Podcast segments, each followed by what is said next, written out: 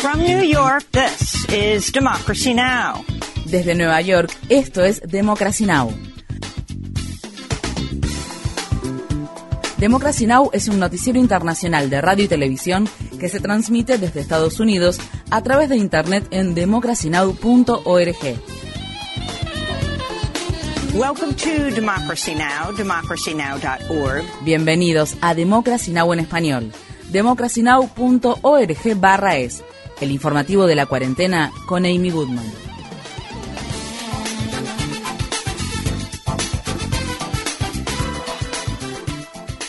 El Comité Selecto de la Cámara de Representantes que investiga la insurrección del 6 de enero de 2021 en el Capitolio de Estados Unidos ha revelado nuevos y contundentes detalles que vinculan al expresidente Trump con los extremistas más violentos que lideraron el asalto. El martes, durante una audiencia pública, el comité escuchó en vivo el testimonio de Jason Van Tatenhove, un ex portavoz del grupo extremista de derecha Oath Keepers. Me parece que tenemos que dejar de andar con rodeos y hablar solamente de verdades. Lo que aquello iba a ser era una revolución armada. Ese día murieron personas, incluidos agentes de la ley. Había una horca instalada frente al Capitolio. Esta podría haber sido la chispa que iniciara una nueva guerra civil y nadie habría ganado allí. Algunas de las pruebas más recientes que fueron presentadas el martes provinieron de la reciente declaración del ex asesor de la Casa Blanca, Pat Cipolloni, quien describió que había discusiones acaloradas en el ala oeste de la Casa Blanca sobre los intentos de Trump por encontrar la forma de permanecer en el poder. Para más información sobre lo más destacado de la audiencia del martes, visite nuestro sitio web democracynow.org/es. El asediado presidente de Sri Lanka huyó del país a bordo de un avión militar tras las protestas masivas contra la corrupción oficial, el nepotismo y la crisis económica. La Fuerza Aérea de Sri Lanka dijo que el presidente Gotabaya Rajapaksa voló a Maldivas con su esposa. Funcionarios de Maldivas dijeron que Rajapaksa no permanecería en el país, que estaba de tránsito y se iría a un tercer país. No está claro qué país podría aceptarlo. El martes, el periódico indio The Hindu informó que Estados Unidos rechazó la solicitud de visa estadounidense de Rajapaksa. En uno de sus últimos actos como presidente, Rajapaksa nombró a su primer ministro, Ranil Wickremesinghe, como presidente interino de Sri Lanka, quien a su vez dijo que declararía un estado de emergencia en todo el país y se impondría un toque de queda en la capital Colombo, donde miles de personas continúan protestando. El presidente de Estados Unidos, Joe Biden, arribó a Jerusalén para reunirse con funcionarios israelíes, la primera escala de un viaje de cuatro días por Medio Oriente que también lo llevará a Cisjordania y Arabia Saudí, donde se reunirá con el príncipe heredero Mohammed bin Salman. En vísperas del viaje de Biden, la familia de la periodista palestino-estadounidense de la cadena Al Jazeera, Shirin Abu Akleh, exigió que Biden denunciara a Israel por su asesinato. Shirin Abu Akleh fue asesinada a tiros por el ejército de Israel en mayo, mientras estaba cubriendo una incursión militar israelí en un campamento de refugiados de la ciudad de Jenin en Cisjordania. En una carta dirigida a Biden, la familia escribió: Las acciones de su gobierno solo pueden verse como un intento por borrar el asesinato extrajudicial de Shirin y afianzar aún más la impunidad sistémica de la que disfrutan los funcionarios y las Fuerzas Armadas israelíes por matar a palestinos de manera ilegal. En Estados Unidos, en el estado de Texas, el periódico Austin America Statesman publicó un video de la masacre que tuvo lugar el 24 de mayo en la escuela primaria Rob en la ciudad de Uvalde. Las imágenes del video corroboran informes de prensa previos que indican que los agentes de la ley, muchos de ellos con escudos antibalas y armas de fuego poderosas, esperaron en el pasillo de la escuela durante más de una hora antes de que un equipo finalmente confrontara al atacante y lo abatiera a tiros.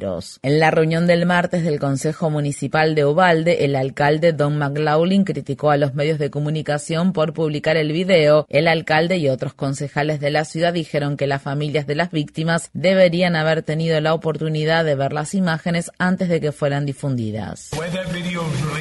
La forma en que se difundió ese video hoy fue una de las cosas más cobardes que he visto. ¿Y qué dice de los policías? Ellos son cobardes de... Usted dijo que hicieron un buen trabajo. ¿Sigue pensando que hicieron un buen trabajo?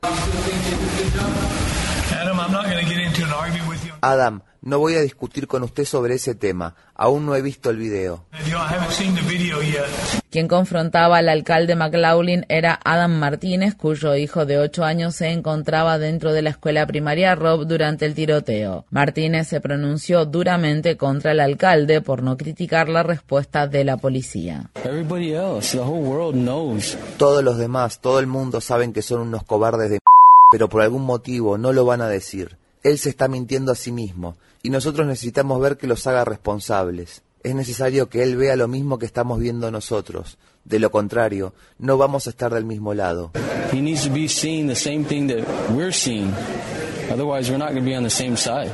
En Estados Unidos, en el estado de Arizona, el gobernador republicano Doug Ducey firmó una nueva ley estatal que prohíbe que se filme de manera deliberada a un oficial de policía a una distancia de aproximadamente 2,5 metros o menor, a menos que el oficial otorgue permiso para que se lo filme. La ley también permite que si los oficiales se encuentran en una propiedad privada con el consentimiento del propietario, los oficiales pueden ordenar que se los deje de grabar. En respuesta a esta medida, medios de comunicación de todo Estados Unidos firmaron una carta de la Asociación Nacional de Fotógrafos de Prensa que en parte decía, estamos extremadamente preocupados de que esta ley viole no solo las cláusulas de libertad de expresión y de prensa de la primera enmienda de la Constitución, sino que también va en contra del derecho claramente establecido de fotografiar y grabar a los agentes de policía que están desempeñando sus deberes oficiales en un lugar público. En Estados Unidos, un juez federal de distrito bloqueó la aplicación de un estatuto del estado de Arizona que clasifica a fetos, embriones y óvulos fertilizados como personas, lo que habría criminalizado el aborto en todo el estado. Esto ocurre al tiempo que los ciudadanos de Arizona se preparan para la inminente activación de una prohibición del aborto después de las 15 semanas de gestación que el gobernador republicano Doug Ducey convirtió en ley en marzo. En Estados Unidos, un juez del estado de Luisiana bloqueó temporalmente por segunda vez la entrada en vigor de las prohibiciones estatales del aborto. La decisión es la última de una serie de idas y vueltas sobre el estatus legal del aborto en el estado. Una de las pocas clínicas de aborto que quedan en Luisiana dijo que reanudaría dichos servicios. En Ucrania, funcionarios de la ciudad de Novakakovka, que actualmente se encuentra ocupada por Rusia, informaron que un ataque con misiles ucranianos mató a siete personas e hirió a decenas el martes. Rusia dice que los ataques alcanzaron una planta de fertilizantes, lo que provocó una gran explosión. Ucrania dice que destruyó un depósito de municiones ruso. Los funcionarios de ambos países atribuyeron el ataque a un sistema de lanzamisiles HIMARS que Estados Unidos le había suministrado recientemente a Ucrania.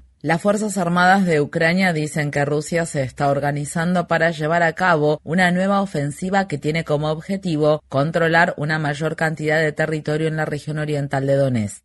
Por otro lado, delegaciones militares de Ucrania y Rusia se reunirán hoy con funcionarios de las Naciones Unidas en la ciudad de Estambul, Turquía, para discutir un acuerdo que permita que los barcos que transportan alimentos y otros suministros desde el puerto ucraniano de Odessa puedan circular en el Mar Negro de forma segura. En Europa se cerró el gasoducto Nord Stream 1 por 10 días para realizar trabajos de mantenimiento, lo que ocasionó el corte del flujo de gas natural desde Rusia hacia Alemania y otros países de la Unión Europea. El corte estaba planeado, aunque no está claro si los funcionarios rusos reiniciarán los envíos de gas a finales de este mes, una vez que el gasoducto vuelva a estar en funcionamiento. Después de 140 días desde que Rusia invadiera a Ucrania, Alemania todavía depende de Rusia para obtener más de un tercio de su suministro de gas, mientras que Francia importa desde ese país alrededor del 17% de su gas. El Consejo de Seguridad de las Naciones Unidas votó para extender por otros seis meses la ayuda humanitaria necesaria para salvar la vida de millones de personas en el norte de Siria. La resolución, que fue presentada por Irlanda y Noruega originalmente, solicitaba una prórroga de un año para el envío de alimentos, medicamentos y refugio a la zona controlada por los rebeldes, pero luego de diez días de oposición rusa se redujo a tan solo seis meses. En otras noticias de Siria, el Pentágono anunció el martes que abatió a un alto líder del Estado Islámico, Maher al-Agal, en un ataque con drones. La cadena de noticias BBC informa que comandos militares británicos desplegados en Afganistán mataron al menos a 54 personas afganas en circunstancias sospechosas durante una incursión militar que duró seis meses en la provincia de Helmand y que comenzó a finales de 2010. En la investigación se encontró un patrón en el que se mataba a tiros a personas desarmadas de manera rutinaria